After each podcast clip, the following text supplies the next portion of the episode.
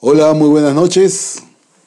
Eh, les saluda Martín Espinosa en el nombre de la iglesia Calvary La Semilla de Cusco. Eh, como todos saben, estamos estudiando el libro del profeta Amós. Estamos en el cuarto capítulo. Es, de verdad que este capítulo es muy, muy interesante. Yo les agradezco eh, haberse conectado.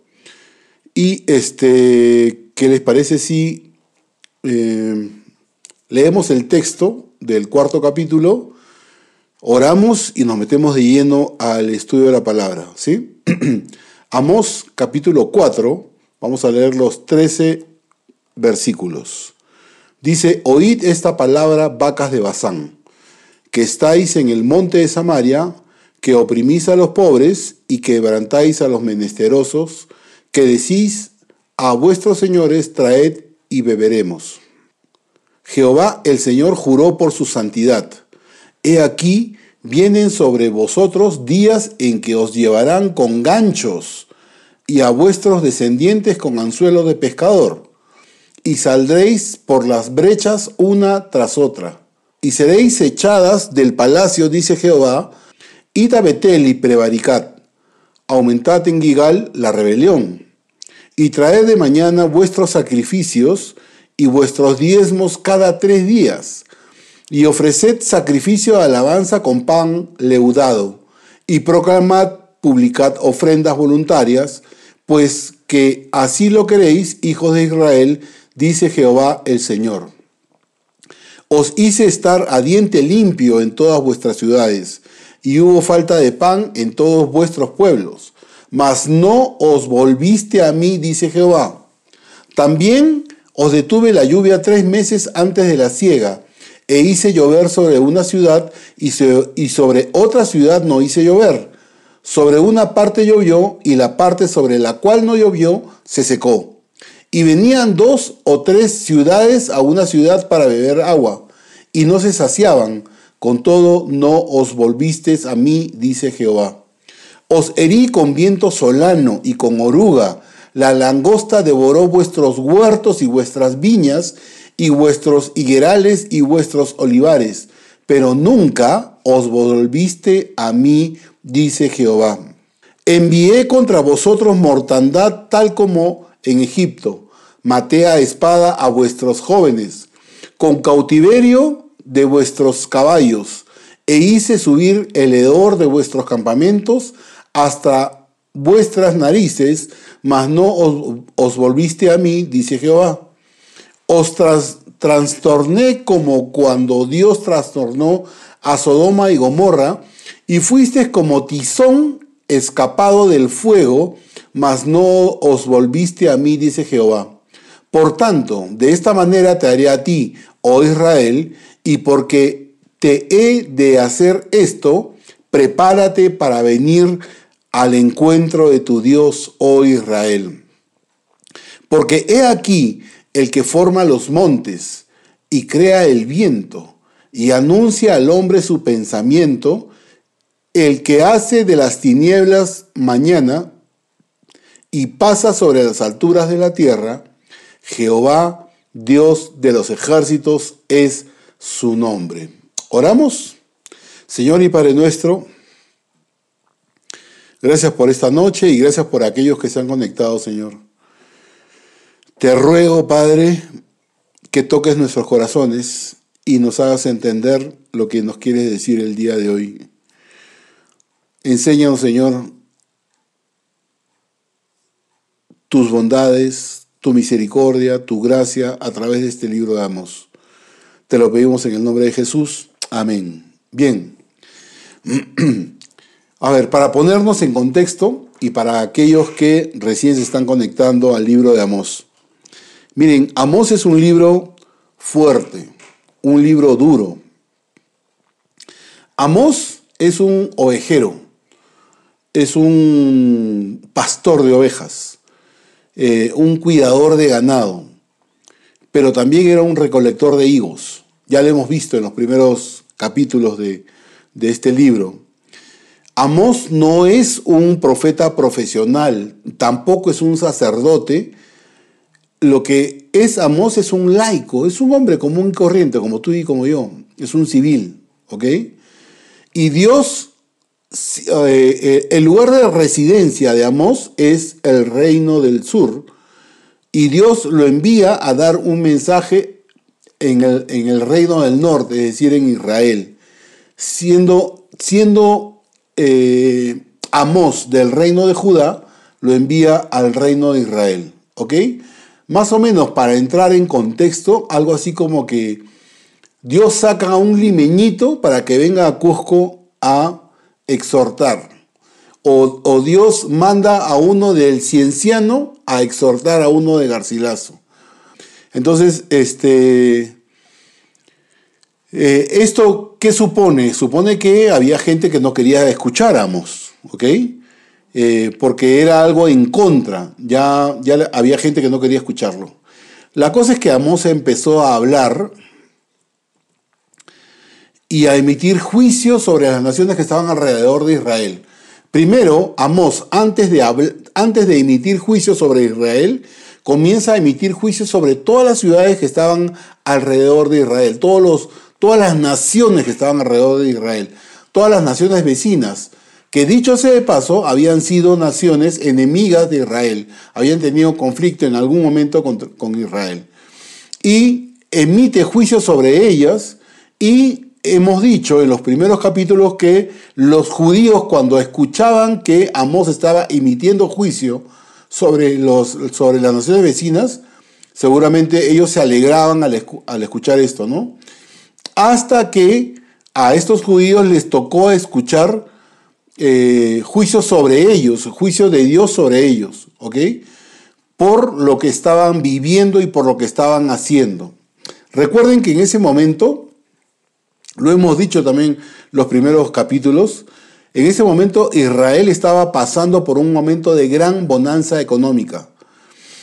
Eh, y a quién no le gusta que nuestro país entre en un, tiempo de bonanza, ¿no? Hoy, por ejemplo, este, Eh, mucha de la industria nacional se ha visto paralizada por el tema de la pandemia. ¿sí? Recién hay indicadores que dicen que en este año 2021 eh, la economía va a crecer aproximadamente 10% sobre el año pasado. Tiene que crecer sobre el año pasado porque el año pasado estuvo paralizada totalmente la economía, ¿ok? Pero a quién no le gusta que nuestro país entre en un tiempo de bonanza económica? Todo el mundo le interesa, ¿no? Porque probablemente parte de ese dinero caiga en nuestros bolsillos, ¿ok? Recuerden que estamos saliendo de un tiempo de pandemia, saliendo, bueno, saliendo es un decir, ¿ok? Pero los indicadores económicos están indicando que vamos a crecer. Este, y a nosotros como, como peruanos nos conviene que Perú, que Perú ingrese a un tiempo de bonanza. Bueno, Israel estaba pasando por un tiempo de bonanza. Si tienes un trabajo, si tienes un negocio y comienzan a crecer eh, las ventas, y comienzan a incrementarse, a lo mejor te mejoran los sueldos, te pagan un poquito más, tienes mejores utilidades, tienes un dinerito extra para gastar con la familia, eh, a lo mejor piensas en poner otro negocio, ¿no? Cuando hay bonanza económica suceden estas cosas y esa es aproximadamente casi la misma cosa que estaban pasando Israel. Cuando hay dinero las cosas mejoran, eh, funcionan mejor o bastante bien. Y uno podría decir, ah, qué lindo, Dios nos está bendiciendo, ¿no? Dios, Dios está bendiciendo nuestra tierra y nos está bendiciendo. Pero en este caso, Israel estaba en, una, eh, en un momento de total rebeldía contra Dios, frente a Dios. La gente de Israel estaba desobedeciendo. La gente de Israel estaba ofendiendo a Dios. Se estaban olvidando de Él. Eh, es más, eh, hacían cosas que ofendían a Dios porque ellos estaban generando idolatría. Y aunque ellos pensaban, ay, Dios nos está bendiciendo, ¿no? Este, y seguramente estaban seguros de lo que Dios estaba haciendo, este, ellos estaban felices, pero Dios, pero en realidad Dios tenía muchas cosas que exhortarles a ellos. Y hoy, a través de este capítulo, vamos a ver algunas de estas exhortaciones que Dios le hace a Israel. Pero las exhortaciones que Dios le hace a Israel son tan fuertes que aunque han pasado tantos años, que aunque han pasado tantos años, estas exhortaciones siguen vigentes. Es decir, las mismas exhortaciones que Dios utilizó para exhortar a Israel están actualmente vigentes y, pueden servir para exhortarte a ti y a mí, ¿ok? Este, porque están vigentes. A través de este estudio, y, no solamente de este estudio de Amós, sino a través de, la enseñanza y el estudio bíblico, eh, lo que nosotros hacemos es tratar de entender cómo es nuestro Dios, cómo reacciona frente a las cosas que nosotros hacemos, qué cosa le ofende, qué cosa le gusta, ¿ok? Esa es la idea de, o sea, de analizar, de entender, de, eh, sacarle el jugo a la palabra de Dios para poder saber cómo es nuestro Dios. A veces nos hacemos una falsa imagen en nuestra cabecita por la ignorancia que tenemos de la palabra de Dios. Pero hoy, hoy vamos a salir enriquecidos con este capítulo 4 de, eh, del profeta Amós. Y vamos al estilo de Calvary a leer versículo por versículo y a sacarle el jugo, ¿ok? Versículo 1 dice así, oíd esta palabra, vacas de Bazán, que estáis en el monte de Samaria, que oprimís a los pobres y quebrantáis a los menesterosos, que decís a vuestros señores, traed y beberemos. Miren, oíd esta palabra. Miren, en el capítulo 3 en este capítulo 4 y en el capítulo 5, que espero el próximo miércoles podamos eh, iniciar, estos capítulos se inician con esta frase, oíd esta palabra, indicando que son eh, discursos o enseñanzas o prédicas que está dando Amós al pueblo de Israel. No sabemos si estos, eh, estos, estas, estos este, discursos del capítulo 3, del capítulo 4 y del capítulo 5 fueron dados el mismo día. No sabemos. A lo mejor fueron mensajes que, que Amós dio el mismo día. Lo que sí sabemos que Amós empieza con esta frase, oíd esta palabra. Y Amós empieza ya medio agresivo ya. ¿Por qué digo esto? Porque de frente, ¿no? Vacas de Bazán. Oíd esta palabra, vacas de Bazán. ¿A quién le está hablando Amós? cualquiera que fuese el receptor que está escuchando el discurso de Amós, ya de entrada debe sentirse un poco fuerte, ¿no? Para que él se dirija a sus oidores como vacas. Es como que si yo empezara este, este estudio y le, y le diría, buenas noches, vacas de Bazán. Ustedes dirán que sí, Martín está loco, ¿qué está hablando? Piedras, ¿no? Eh, en realidad es un ingreso agresivo de Amós. ¿Pero a qué se refiere? ¿A quién le está hablando? Nuestro, nuestro pastor Chuck Smith, fundador del movimiento Calvary Chapel, dice, los israelitas adoraron al becerro, por lo que Dios les llama montón de vacas. Dios les está hablando despectivamente. Eso es lo que dice Chuck Smith acerca de este ingreso medio agresivo que tiene Amos para con sus oyentes. Y el pastor Warren Birsby dice que llama vacas gordas de Bazán a las mujeres que viven en abandono y en lujo. Eh, a las mujeres, eh, este pastor Warren le dice, eh, ve a estas mujeres diciéndole a sus esposos que traigan más licor para seguir bebiendo. Y hay otros comentaristas que indican en el mismo sentido que, les, les, Amos les está hablando a las mujeres de élite a estas mujeres que se muestran sin ética y eh, lo que está haciendo Amos es burlarse de estas mujeres, llamándolas vacas de Bazán. ¿Por qué les llama vacas de Bazán? Amos se está refiriendo al lujo que disfrutaban estas mujeres ricas y a cierta voluptuosidad y sensualidad que su extravagante estilo de vida les dio la oportunidad de disfrutar. Y en realidad la vaca, ¿qué hace? Hace dos cosas y las hace bien. Come y duerme y más nada.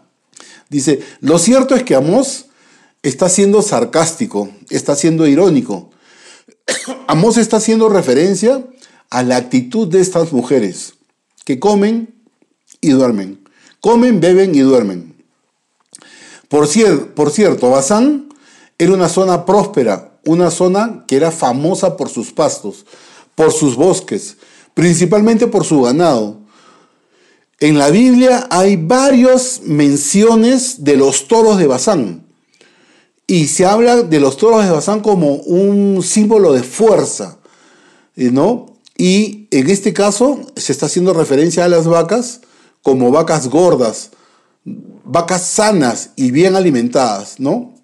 Recuerden que Amós no estaba, eh, Amós no, no, no estaba entrenado como profeta. Era un simple hombre de ganado, era un simple granjero, y cuando quiso decírselo claro a la mujer de Israel, las llamó vacas gordas prácticamente. Pero el versículo 1 dice lo siguiente también, que oprimís a los pobres y, y quebrantáis a los menesterosos. La pregunta es, ¿por qué estas mujeres, por qué estos hombres tienen dinero? ¿Porque trabajan? No, porque oprimen a los pobres. Ahí lo está diciendo el versículo 1. Oprimen a los pobres y se aprovechan de los que trabajan para ellos. Miren lo que dice, miren lo que dice Proverbios capítulo 22, versículo 22. No robéis al pobre, porque es pobre, ni oprimáis en la puerta al, al afligido. Versículo 23. Porque Jehová juzgará la causa de ellos y despojará el alma de aquellos que los despojen. En otras palabras, no hay ningún problema en tener plata, en tener riqueza. Si tú eres rico, qué chévere. Si tú eres rico, qué chévere. Eh, el problema es si esa, si esa riqueza fue obtenida de oprimir al que, al, que, al que menos tiene. Por eso es que Dios dice, yo voy a vengar al pobre. No, eh, eh, no, no, era que estas mujeres eran gordas y ricas, sino, ese no era el problema de ellas, sino que estas mujeres y sus maridos ganaron sus riquezas y tenían la prosperidad porque eh, habían vivido oprimiendo y quebrantando a los pobres, a los no afortunados. Y Dios vio esto y prometió llamarlos a cuentas. Es posible que estas mujeres no hayan sido involucradas directamente en el maltrato con los pobres. Probablemente los, los maridos hayan sido los que han oprimido a los pobres pero las demandas que estas mujeres le hacían a sus maridos, estas demandas insensatas de lujos, hicieron que sus esposos cometieran estas injusticias que eran aún más grandes. El mismo versículo 1 termina con la frase que decís a vuestros señores, traed y beberemos. Por eso como presionando a sus maridos, ¿no? Definitivamente Dios les está hablando a las mujeres que estaban casadas con estos hombres ricos de Samaria como estas mujeres le, decían a sus maridos, trae más dinero, comamos y bebamos, ¿no? Estas mujeres estaban usando su prosperidad para eh, satisfacer sus placeres. Uno de los placeres que estas mujeres tenían era la bebida. Y Dios vio, Dios vio esto y prometió llamarlos a cuenta. Versículo 2, versículo 3. Jehová el Señor juró por su santidad He aquí, vienen sobre vosotros días en que os llevarán con ganchos y a vuestros descendientes con anzuelo de pescador, y saldréis por las brechas una tras otras, y seréis echadas del palacio, dice Jehová. Miren, Jehová el Señor juró por su santidad. Miren, cuando la Biblia dice que Dios está jurando por su santidad, realmente se está tratando de algo serio. Es cuando tú juras o cuando yo juro. O sea, estamos apelando al juramento por algo serio, por algo solemne, por algo seguro. ¿En qué casos puedes tú este, jurar? Eh, cuando, no, cuando no te están creyendo, ¿no? Mira, te juro, te juro por Dios que yo voy a pagarte la deuda que tengo, ¿no? Como diciendo, oye, ya pues te estoy jurando por Dios, ¿no? En realidad, lo que Dios está diciendo a Israel que Él les está garantizando que habrá juicio, que el juicio se va a hacer realidad, porque Dios es santo, no miente, y su santidad no puede dejar sin castigo al pecado. ¿Ok? Miren, cuando este versículo 2 dice que os llevarán con ganchos, Dios les está advirtiendo que van a salir del palacio como vacas,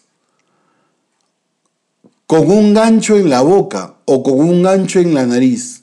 No sé si ustedes han visto esas, esas este, vacas que tienen una especie como de un gancho acá o un gancho acá entre el labio. Eh, las vacas tienen esos, esos ganchos en las narices donde les colocan cadenas para poder trasladarlas de un lado para otro. Cuando las jalan de acá de la nariz, debe ser algo dolorosísimo para las vacas, que ellas rápidamente van hacia donde les están jalando, ¿ok? Bueno, eso es prácticamente lo que sucedió casi 30 años después de lo que el profeta Amos estaba profetizando. Los asirios invadieron Samaria y a toda la gente los llevaron con ganchos en sus bocas o en sus narices. Uno tras otro con ganchos. Había una persona, gancho acá. Había otra persona al costado, gancho, cadena, gancho, cadena, gancho, cadena, y así iban. Uno tras otro con ganchos. Y todos iban desnudos caminando hacia el lugar donde los llevaban a ser deportados. Dios lo dijo, Dios lo cumplió. 30 años después, porque Dios dijo que Él es el que sale a defender al afligido, Él sale a defender al pobre, Él sale a defender al menesteroso. Pero el pasaje no solamente habla de ellos, sino habla también de sus descendientes. Dice que ellos van a salir con un anzuelo. Dios está advirtiendo a Israel, que Israel no se había arrepentido, de la agonía que venía, de la agonía venidera que venía, cuando después eh, iban a ser conquistados y exiliados por Asirio. Cuando los asirios despoblaron y exiliaron a una comunidad conquistada, ellos llevaban a los conquistados desnudos por viajes de cientos de millas, conectados a través de un sistema de hilos y anzuelos que pasaban o por sus narices o por sus labios inferiores y se estaba cumpliendo lo que el profeta Amós había, había indicado que sucedería. Ellos fueron guiados de esa manera, de esa manera tan humillante, por las calles de las ciudades que habían sido conquistadas. Versículos 4 y 5. Id a Betel y prevaricat, aumentad en Gigal la rebelión y traer y traed de, de mañana vuestros sacrificios y vuestros diezmos cada tres días.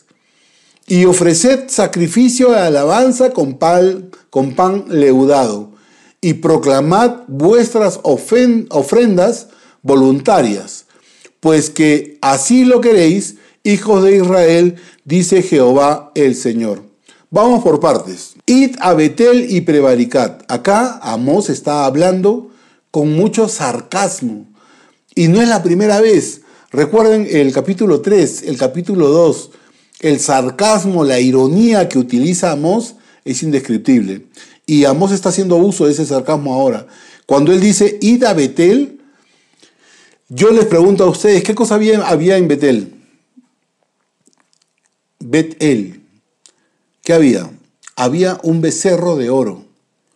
¿Se acuerdan? Esta, esta nueva religión que habían fundado para que, no, para que, eh, se, para que, para que los israelitas se abstuvieran de ir al, templo que estaba en Jerusalén. Bueno, ¿qué cosa había en Betel? En Betel había el becerro de oro que servía para, entre comillas, adorar a Dios, Dios con minúscula, ¿ok? Era la nueva religión inventada por Jeroboam. Los reyes de Israel no querían que su gente vaya, o sea, que salga del reino del norte y que vaya al reino del sur, a Judá, a hacer sacrificios en Jerusalén. Entonces, ¿qué cosa hicieron? Ellos construyeron dos centros de adoración en la ciudad de Betel y en la ciudad de Gigal. Y allí, allí en estas dos ciudades se ofrecían sacrificios, supuestamente, lo estoy diciendo entre comillas, sacrificios supuestamente al Señor. Pero para Dios, para Dios, para el Dios creador, para nuestro Dios, estos sacrificios no se hacían obedeciendo a Dios, sino más bien transgrediendo lo dicho por Dios. ¿No, ¿No te parece conocido esto? A veces nosotros hacemos acciones que creemos están eh, eh, satisfaciendo, están alegrando a nuestro Dios. Pasamos por una iglesia y nos persignamos. Uy, qué lindo, están, se está recordando de Dios. O, este, o participamos de una, de una eh, de una procesión, estamos cargando el anda y nos matamos cargando el anda y creemos que eso está satisfaciendo a Dios. Estas cosas, tal como las describe Amós en, en, su palabra, en, su libro, y las cosas que a veces nosotros hacemos creyendo que estamos satisfaciendo o agradando a Dios, más bien lo que estamos haciendo es transgrediendo lo que Dios ha dicho. Lo que normalmente Dios le diría a los judíos, es decir, no vayan a Betel, porque sabía que había allá un, un, un becerro de oro al cual le estaban rindiendo culto en vez de rendirle culto al verdadero Dios. Lo que Dios normalmente diría, ¿sabe que No vayan. Pero Amós está usando su ironía, está siendo sarcástico y le está diciendo, vayan a Betel nomás. Vayan y prevariquen. Y esta palabrita, ¿qué cosa es prevaricar? Prevaricar es cruzar la línea a propósito. Más claro, hacer caso omiso a la palabra de Dios aún sabiendo que se prohíbe tal o cual cosa. Una cosa es equivocarse y otra a sabiendas cruzar la línea. En otras palabras, dos cortitas pecar deliberadamente, sabiendo, sabiendo que esas cosas ofenden a Dios, lo haces. Ese es prevaricar. Y Dios les está diciendo a través de la boca de Amós, vayan y pequen nomás, vive la vida, la vida es corta, vayan nomás, sean rebeldes. Y como dice la palabra de Dios, aumentad en Igal la rebelión. Vamos, vamos y pequemos. Eh, sigamos, versículo Dice, vuestros diezmos cada tres días. Miren, en Deuteronomio capítulo 14, versículo 28 dice, dice lo siguiente.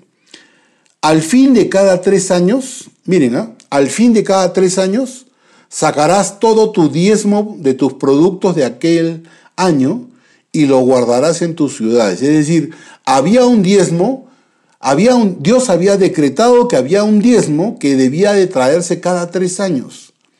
Amós les está diciendo que aunque traigan ese diezmo que deberían eh, traerlo cada tres años, que lo traigan, eh, si, gustan que traigan esos diezmos, no cada tres años, sino cada tres días, ese, ese diezmo no importaría, porque eh, Amós estaba diciendo, Miren, ese diezmo que deberían traer cada tres años, aunque lo traigan cada tres días, no, no, no le va a satisfacer a Dios porque solo es un show de labios para afuera.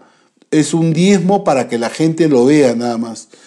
Por eso es que Dios a través de la boca de Amós les dice, vayan y pequen y traigan sus, sus sacrificios que Dios lo va a perdonar. No, no es así. Miren, Dios es amor. Amós les está diciendo, traigan sus diezmos no cada tres años, tráiganlo cada tres días, lleven su diezmo al templo. Dios, en primer lugar, no les está pidiendo que aumente sus diezmos. Está diciendo, Eso es lo que ustedes están haciendo. Vayan, pequen y mañana vayan al templo. Dejen sus diezmos y yo voy a estar contento. No, no, no es el actuar de Dios, no es, no es como regularmente Dios actúa. Vamos a pecar y mañana me golpeo el pecho frente a la iglesia y Dios me va a perdonar porque Dios es amor. No. Lo que está haciendo Amós en estos versículos es ser sarcástico, irónico les está diciendo, ¿saben qué? Ese diezmo que regularmente tú traes cada tres años, si lo trajeses cada tres días, eso no le va a importar a Dios. Eso no le va a importar a Dios. Y otra cosa que dice Amós, dice, ofreced sacrificio de alabanza con pan leudado. Pan leudado era un pan con levadura. Y solamente había una ofrenda en Israel que incluía levadura, llamada la ofrenda mesida que se ofrecía en el día de Pentecostés. Las ofrendas, las ofrendas estaban reguladas que no deberían de tener levadura. Y aquí el profeta Amós se está refiriendo a esa única ofrenda, eh, la ofrenda mesida. Y Amós está prácticamente burlando de los sacrificios que hacen los judíos, los israelitas, y les está llamando que esos sacrificios eran sacrificios corruptos insinuando que ellos están trayendo una ofrenda contaminada por levadura. Y termina el versículo 5 con la frase, pues que así lo queréis. Miren, los hijos de Israel querían adoración corrupta. Peco, pero después le llevo ofrenda y Dios se va a calmar. No, ese no es el actuar de nuestro Dios. Eh, y los hijos de Israel eran desobedientes en su corazón, y no solamente en su corazón, sino en la acción que hacían. Eh, y siempre es incorrecto medir la oración por cómo nos hace sentir a nosotros. Más bien la oración se mide por cómo honra la oración a Dios. Versículos 6, 7 y 8 dice lo siguiente. Os hice estar a diente limpio en todas vuestras ciudades, y hubo falta de pan en todos vuestros pueblos. Mas no os volviste a mí, dice Jehová. También os detuve la lluvia tres meses antes de la siega. E hice llover sobre una ciudad y sobre otra ciudad no hice llover. Sobre una parte llovió y la parte sobre la cual no llovió se secó. Y venían dos o tres ciudades a una ciudad para beber agua y no se saciaban. Con todo, no os volviste a mí, dice Jehová. Vamos a desmembrar parte por parte estos versículos. Dice, os hice estar a diente limpio en todas vuestras ciudades. ¿Qué quiere decir? ¿A qué se refiere Amós?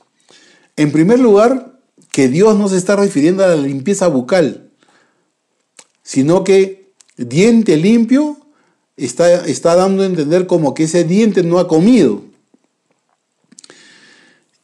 Y está hablando de que Dios traerá hambruna y sequía a todos sus pueblos, pero lamentablemente no habrá que comer. Dios va a humillar tanto al Israel, que en ese momento era próspero, lo hemos dicho. Eh, eh, Amós llega a Israel en un momento de gran bonanza económica. Pero Dios dice, los va a humillar tanto a Israel, este Israel que estaba próspero, que sus dientes limpios no se van a ensuciar con la comida, porque no habrá comida para comer, porque los llevará a hambruna, porque los llevará a sequía, ¿no? Y esta sequía, esta hambruna, Dios la va a enviar. Y eso es lo que dice este versículo. Dice que habrá falta de pan pero ¿cuál fue la reacción de Israel? No volviste a mí, dice Jehová. Pregunta, ¿alguna vez has llegado tú a este grado de rebeldía? De decirle a Dios, sí, sí Dios, estoy mal, pero ¿sabes qué? No voy a cambiar. Estoy, estoy haciendo malas cosas. Miren, el borracho, el drogadicto, el que tiene una adicción, muchas veces reconoce su adicción, pero sigue metido en ella, sigue metido en ella. Y cuando tiene un poco de lucidez, le dice, Señor, sí, admito que estoy mal, pero no voy a cambiar. Y a lo mejor te puede haber pasado, ¿no? Que sales de tu casa después de haber pecado, después de haber ofendido a Dios, y llegas a tu carro y te das cuenta que tienes una llanta baja y dices, ay Dios, ni para cuidar mi auto puedes. En vez de buscar a Dios, en vez de buscar a Dios, de acercarte a Dios y decirle, Señor, ¿por qué me está pasando estas cosas? Lo que hacemos es endurecer nuestro, nuestro corazón. En realidad, ¿cuál era el propósito de Dios con todas estas cosas? Lo que Dios estaba buscando con todas estas cosas es que el pueblo de Israel se vuelva y lo busque. Pero dice la palabra de Dios que ellos no volvieron a Dios. Y puede ser que tú estés pasando algunas cosas similares. Vas de cada vez te va mal y te va mal y te va mal y Dios está tratando de llamar tu atención, pero tú no estás volviendo tu rostro a Dios. Y puede ser que te esté pasando esto, y te esté pasando esto y esto, y cada vez otra y otra. Ya sería el colmo, ¿no? Eh, escuchaba, yo recuerdo hace muchos años,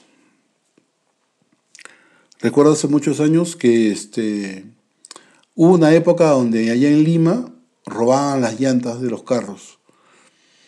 Y bueno, yo había cuadrado mi carro abajo y me llaman, señor Martín, señor Martín. Nosotros vivimos en el tercer piso. Este, baje ver su carro. Bajé corriendo porque algo temía y a pesar de que mis llantas tenían seguro, las dos llantas del lado derecho me las robaron. Yo pensé que había sido la, solamente la llanta delantera. Y dije, pucha, me robaron, felizmente que tengo la de repuesto. Cuando volteo, la, otra llanta también me la habían robado. Entonces, dos llantas. Eh, saco la del repuesto, me faltaba una llanta, me acerco a la, a la llantería para ver si me pueden vender una de segundita y no tenían. Y cuando consiguen la llanta, abro mi billetera, no tenía ni un sol, voy al cajero con mi tarjeta, meto la, tarjeta al, cajero, se traga la tarjeta. En fin, o sea, una tras otra, una tras otra. Y a lo mejor tú, tú estás pasando por ese tipo de cosas. Y Dios está tratando de hacer cosas para llamar tu atención, para que tú vuelvas tu rostro a Dios.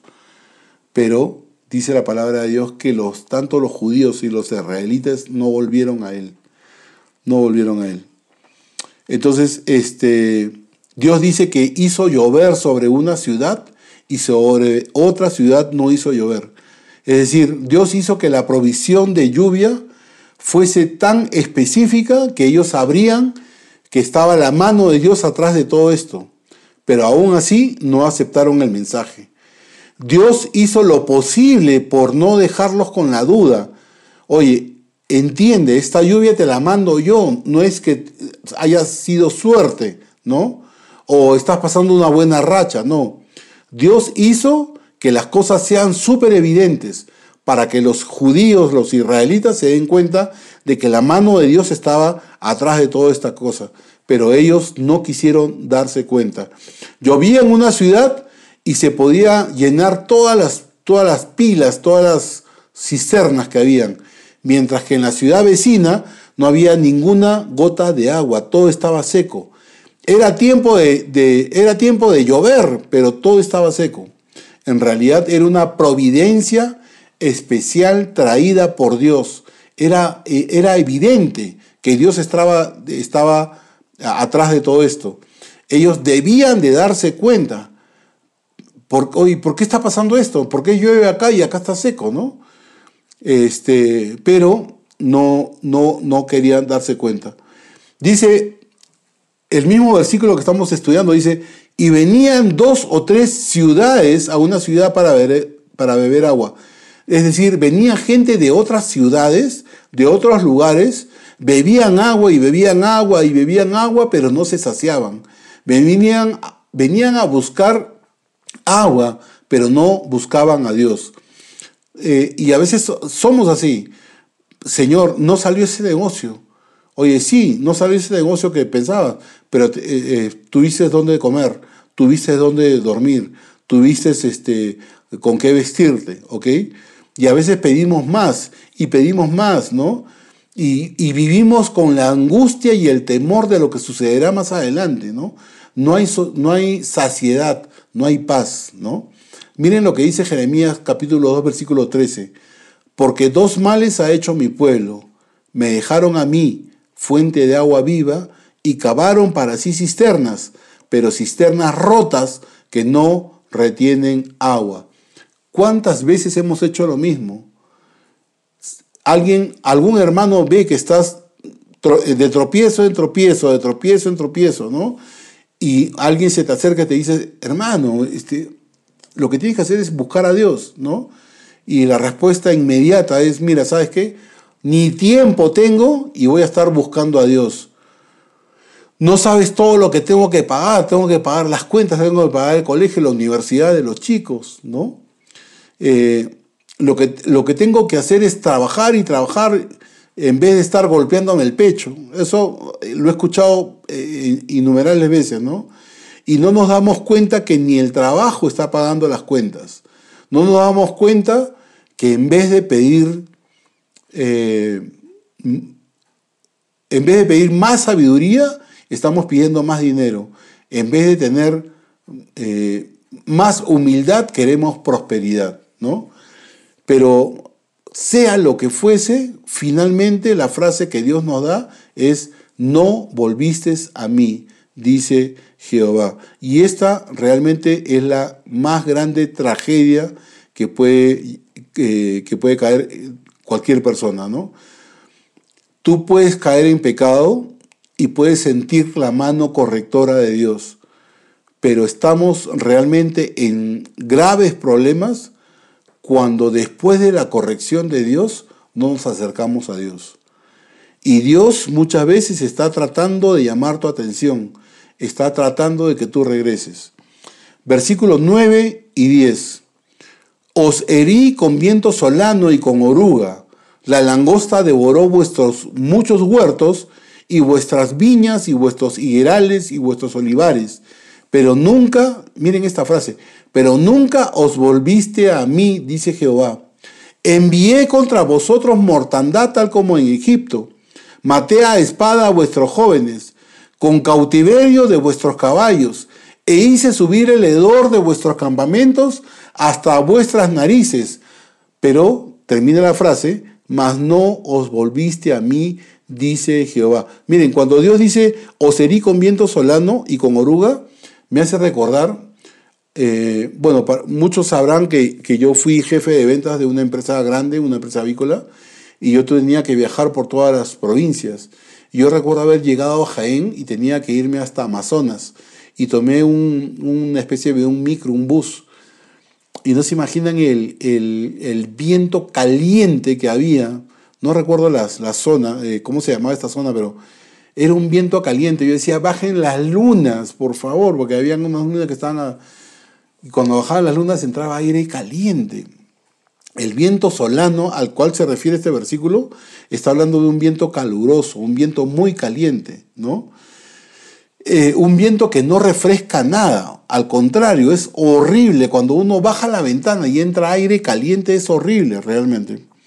La cosa es que este viento solano era un viento que secaba, un viento que quemaba el grano antes de que el grano esté maduro. Y habla también de la oruga. La oruga es producto de unos, de unos gusanos, unos parásitos que hacen de que el grano se vuelva blanco. Habla también este versículo de la langosta que devoró muchos huertos y muchas viñas. Devoró higuerales, devoró olivares. Es decir, Dios les está diciendo, les mandé viento caliente con oruga. La oruga se comió los granos Y también envié una especie como de langosta que destrozó toda la cosecha que ustedes tenían. Se comieron las verduras, los huertos, las viñas. O sea, no hubo vino. Los olivares, no había aceite, no había aceituna, ¿no? Es decir, todo destruido. Pero la frase que Dios dice a través de los labios de Amós es que nunca os volviste a mí. ¿Qué más tiene que pasar en tu vida para que tú vuelvas al a Dios. ¿Qué más tiene que pasar en tu vida para que tú vuelvas a Dios? El versículo dice, envié contra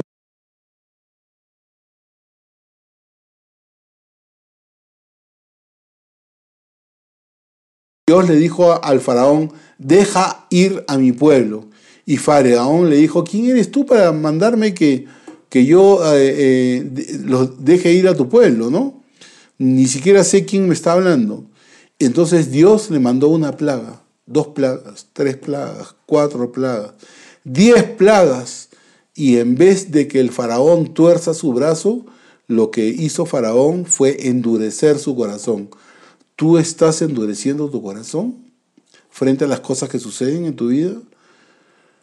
Dios les está diciendo a Israel, ustedes son como el faraón. A pesar de que yo les envié las, las plagas, no estás volviendo a mí. Y miren lo que pasa, ¿no? Dice que mató a espada a vuestros jóvenes. Los jóvenes iban a una guerra, a una guerra que podían ganar, pero realmente perdían. Los jóvenes morían. Y dice, con cautiverio de vuestros caballos se hice subir el leor de vuestros campamentos hasta vuestras narices, mas no os volviste a mí, dice Jehová. Miren, los campamentos era un grupo de soldados que salían a defender las ciudades, a combatir. Pero dice que había tanta mortandad que había un hedor, un olor, una pobredumbre, ¿no? Que el olor llegaba hasta el campamento, hasta la ciudad y llegaba hasta las narices. Es decir, y todo finalmente terminaba en que ellos no volvían, no volvían a Dios. Y uno puede decir, pucha, qué malo Jehová, ¿cómo, cómo, cómo, cómo puede tratar a su pueblo elegido de esta forma, ¿no? Eh, en realidad no es una muestra de ira de Dios, sino una muestra de amor.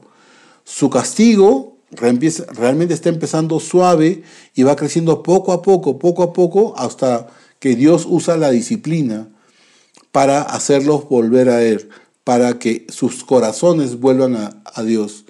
Dios, recuerden, Dios no disfruta castigando a sus hijos. Es, es más bien para nuestro beneficio, para nuestro bien, si nos volvemos a Él. Versículo 11, ya estoy terminando. Dice, os trastorné como, como cuando Dios trastornó a Sodoma y Gomorra, y fuiste como tizón escapado del fuego, mas no, mas no os volviste a mí, dice Jehová. Dice que eh, trastornar es asolar. Y ustedes se acuerdan cómo quedó Sodoma y Gomorra. ¿Qué cosa quedó de Sodoma y Gomorra? Nada prácticamente. Y Dios les está diciendo, yo los, yo los castigué como castigué a Sodoma y Gomorra. Y miren esta frase, dice, y fuiste como tizón escapado del fuego.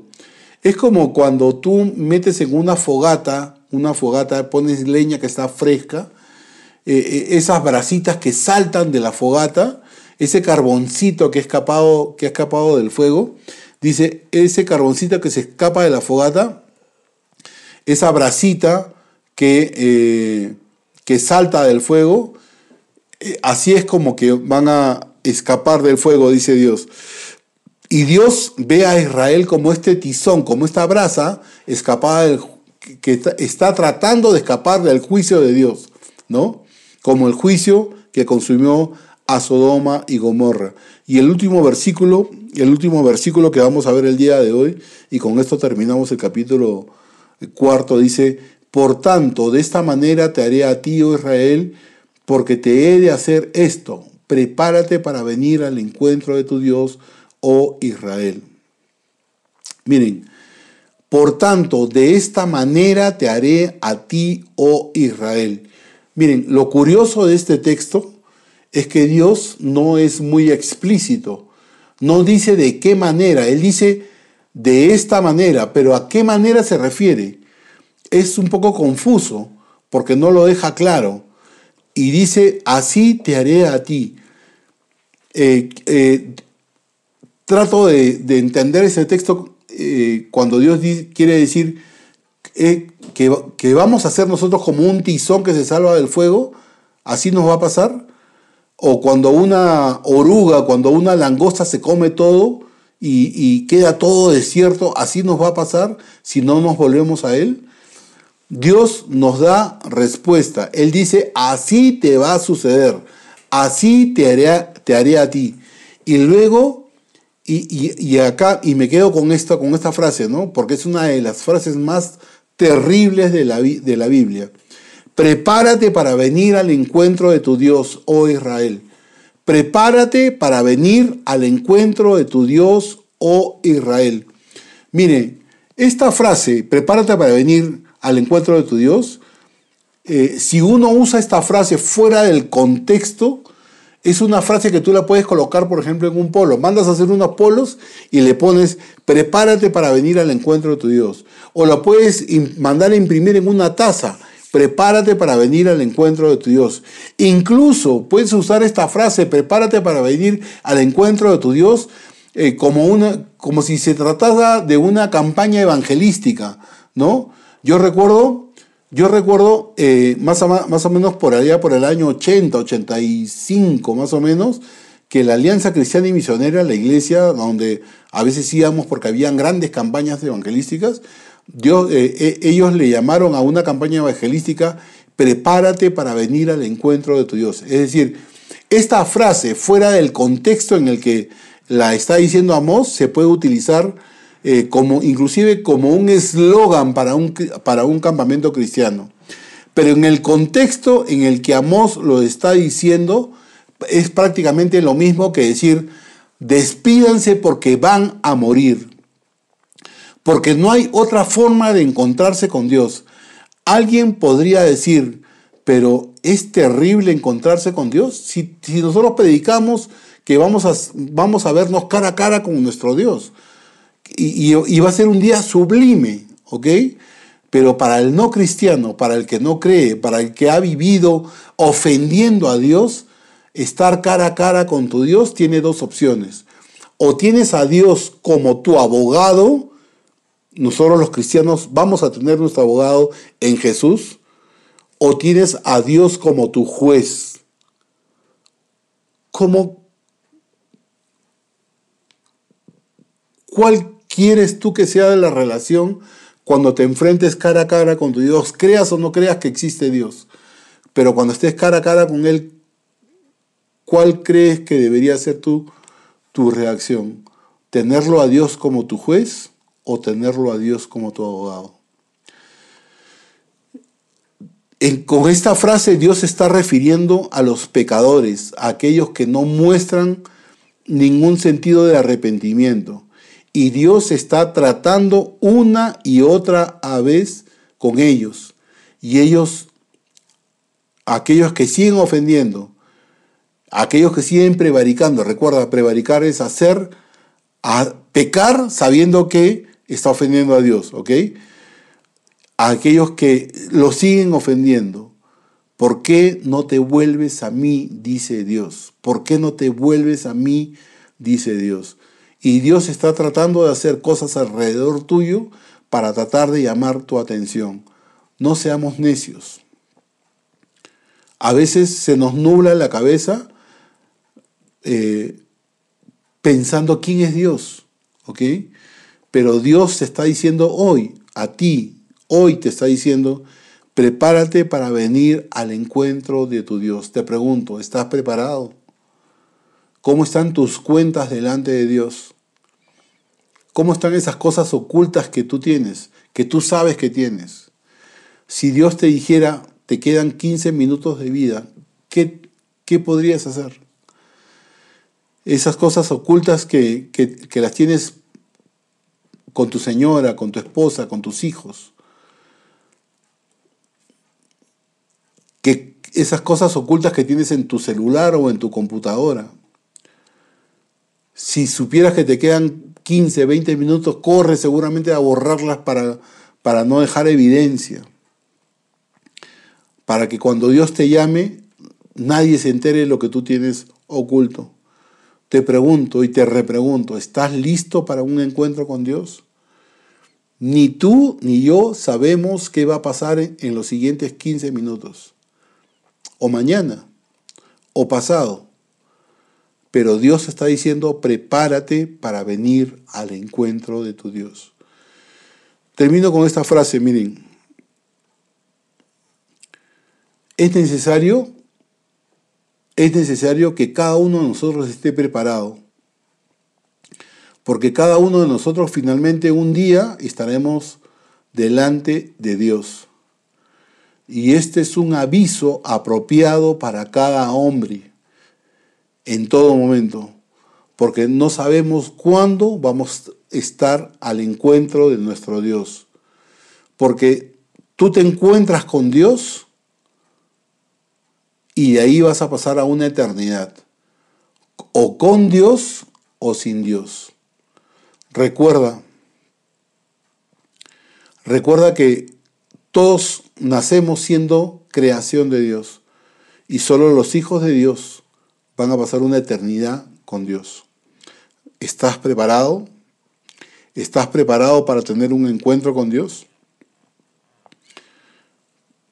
Mi sugerencia es que te pongas a cuentas con Dios, que te alistes, que aceptes la invitación de pasar a ser creación de Dios a ser un hijo de Dios y que te arrepientas delante de Dios de todas las cosas que has hecho y que sabes que han ofendido a Dios.